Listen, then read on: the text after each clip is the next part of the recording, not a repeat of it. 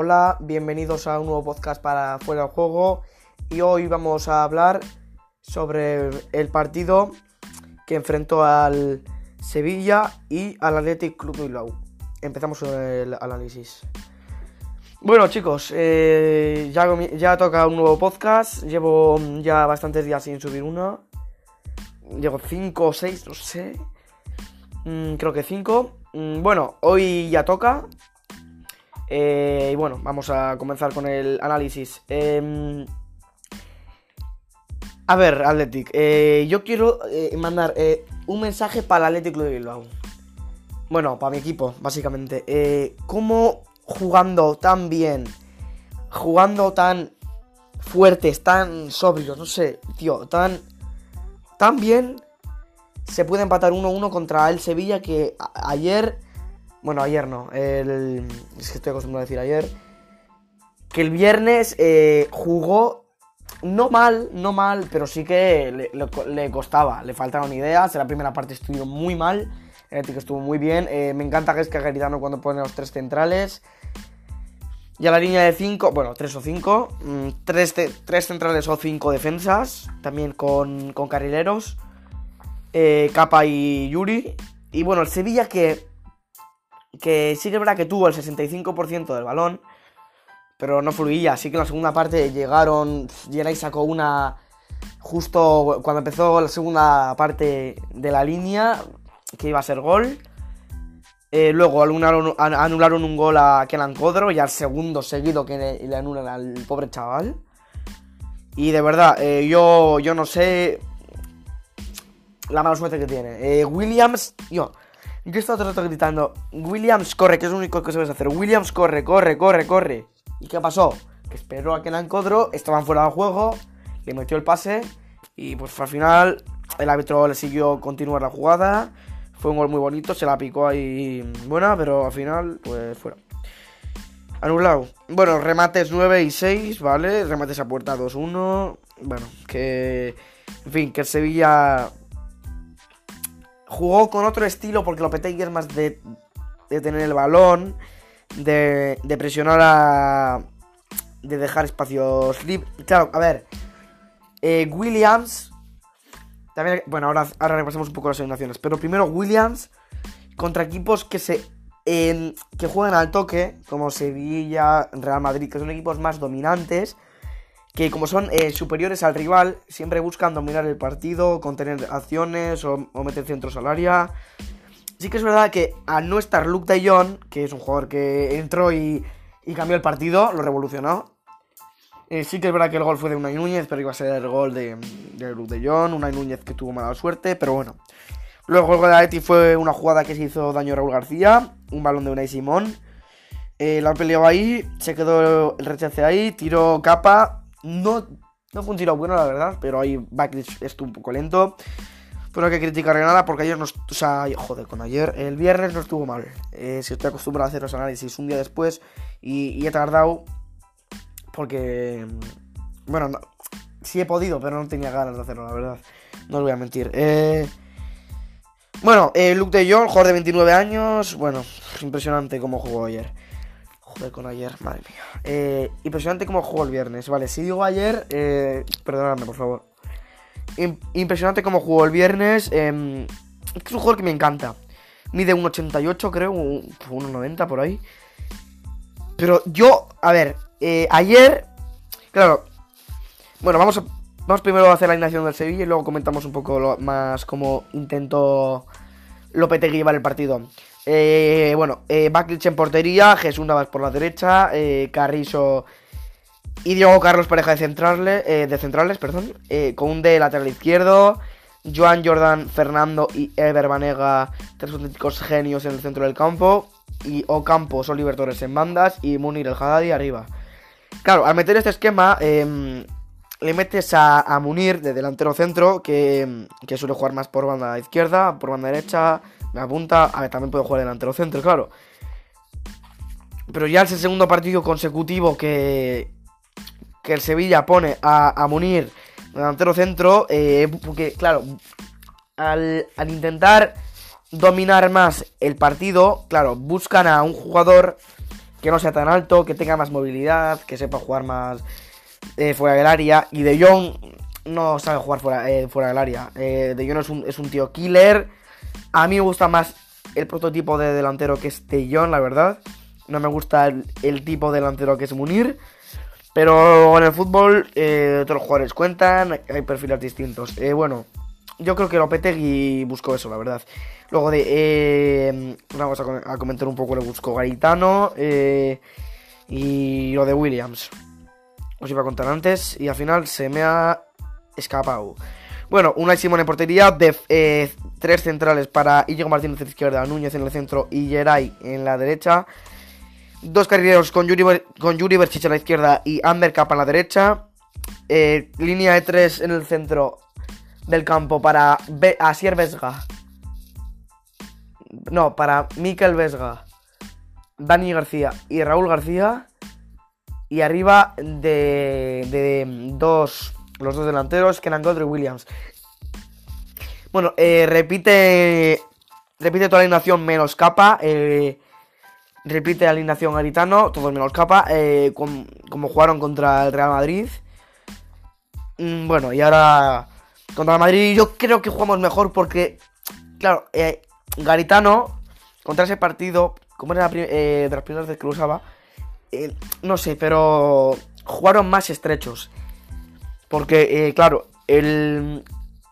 Claro, contra el Madrid, yo creo que el Madrid tuvo un juego más lento, más tranquilo, que sabía que iba a llegar el gol tarde o temprano que al final no llegó, pero sabía que iba, o sea, ellos pensaban que iba a llegar. Y el Sevilla no, el Sevilla quería ir rápido, tocaba rápido, no iba, no hacía muchos pases atrás, porque sí hacía alguno, pero no hacía muchos pases atrás. Buscaba siempre entre líneas a, un jugador más adelantado, que, que solía ser Fernando, Joan Jordán. Vanega estuvo más en banda, tirado. Mm, claro, yo creo que eh, lo que busca Lopetegui es poner línea 3 con Jordán, Fernando y Vanega. Pues claro, en este partido yo creo que puso a Fernando y a Jordán de mediocentros defensivos y a Vanega. Y, yo creo que también eh, en, la primera parte puso a Fernando más atrasado, Fernando como casi un central, casi con cinco centrales, un poquito más adelantado que, los otros dos centrales y que la defensa en general. Y luego eh, Joan Jordan y Vanega, pues un poquito más adelantados como de, eh, interiores. Bueno, yo creo que mm, el partido estuvo bastante bien, eh, mucho más entretenido que contra el Madrid, en mi opinión, bastante más entretenido. Bueno, hay muchísimo más que contra el Ibar, porque contra el Ibar fue una auténtica vergüenza, pero no vamos a achacar nada a esta Athletic, que de momento haciendo la primera vuelta. Y bueno, llevamos 29 puntos, Vamos octavos, el Sevilla tiene 35 puntos, van cuartos.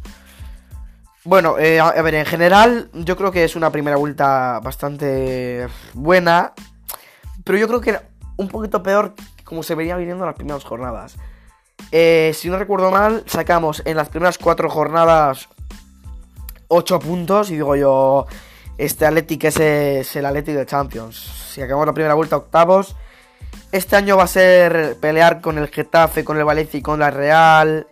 Por ahí, por Europa, contra el Villarreal y contra el Granada también, por supuesto. El Levante siempre está en, mitad de la, tabla, de, la tabla, pero claro, parece que va para adelante y parece que va para atrás, pero claro.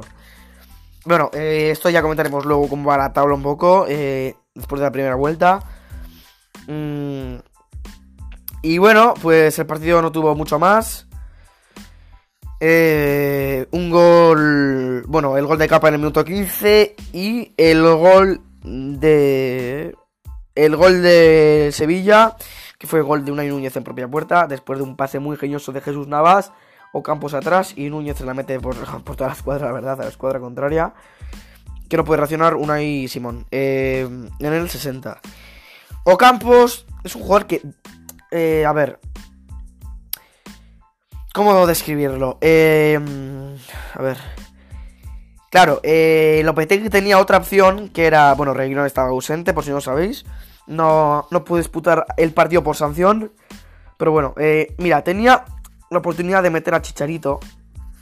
Y al final, claro, al meter a Munir, eh, pones a, un medio centro, un medio centro ofensivo, que es con Oliver Torres en banda. Y claro, eso ya te da menos equilibrio. Pero claro, si metes a Lucas Ocampos en otra banda, es que juega por todos lados, de verdad. Juega por la, por la izquierda, juega por la derecha, se mete por el centro, también puede rematar. Es un jugador eh, eh, excepcional. Eh, no se ha hablado prácticamente nada. de momento en toda su carrera hasta que llegó aquí, que parecía un fichaje pues regular de Marsella, que venía jugando una buena temporada, Marsella va segundo, pero Lucas Ocampos no estaba brillando demasiado.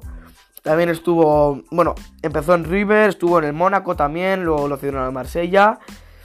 Bueno, luego lo compró en Marsella, estuvo eh, un año en el Genoa cedido, luego otro, eh, otro año cedido en el Milan, luego estuvo dos años en el Marsella, donde jugó la Europa League, llegaron a la final primero 3-0 contra el Atlético Madrid, que me acuerdo porque, de hecho, eh, nos eliminó Atleti, em, al Athletic el, en Marsella Lucas Ocampos con Tabobán. Bueno, Tabobán, digo Tabobán por decir algo, porque no sé si es Florian Tabobín o algo así. Es un jugador, eh, para mí, que no sé si es infravalorado o sobrevalorado.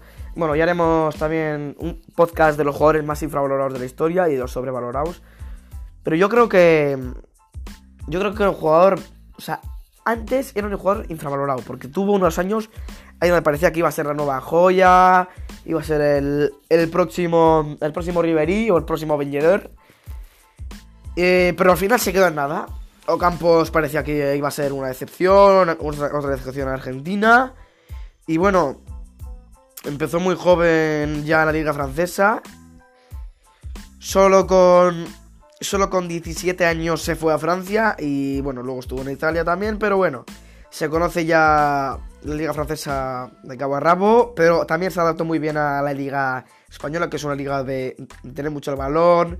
Bueno, hay, hay varios equipos también de defenderse atrás, como es el Getafe, como es el Leibar, de jugar más a ganar segundas jugadas, pero yo creo que se adaptó muy bien al Sevilla, porque mm, es un jugador muy desequilibrante y el Sevilla es un equipo muy desequilibrante. También destacar la actuación de Jesús Navas, que también fue mm, un gran partido del, lateral sevillista, que es el capitán de 34 años, pero yo es uno de esos jugadores, un tipo Aduriz, que es un jugador que no quieres que se retire, como Joaquín también, que te da pena que se retire por toda la trayectoria que lleva en el fútbol español, trayectoria, perdón, por toda la trayectoria que lleva en el fútbol español, por, todo, por todo lo que ha hecho por, la selección, por España, Mundial 2010, tuvo esos años dorados ahí en el Sevilla, luego lo fichó el City, y bueno, y ha vuelto y bueno, está siendo de momento una joya del sevillismo.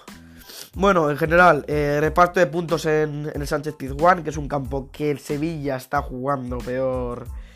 En su campo no está sacando muchos puntos, está sacando más puntos en los campos rivales, que eso me parece muy sorprendente porque es un caso, eh, es un caso opuesto al del Athletic, al del Athletic Club de Bilbao, porque el Athletic en casa juega. Eh, o sea, ha sacado muy pocos puntos, una victoria solamente. Y bueno, eh, dos empates, bueno, no, más, eh, tres o cuatro empates, ahora no me acuerdo porque no lo tengo aquí apuntado. Pero sí, mm, bueno, yo creo que ya podemos despedir este episodio. Bueno, recordar que si no es mañana pasado, se va a venir, se va a venir un vídeo de haciendo, bueno, ya, ya sabréis lo que se viene. Recordad que mañana o pasado tenéis aquí un nuevo episodio para este podcast. Bueno, ya mañana vuelta a la rutina. Espero que hayáis tenido unas felices fiestas y bueno, a continuar. Un saludo.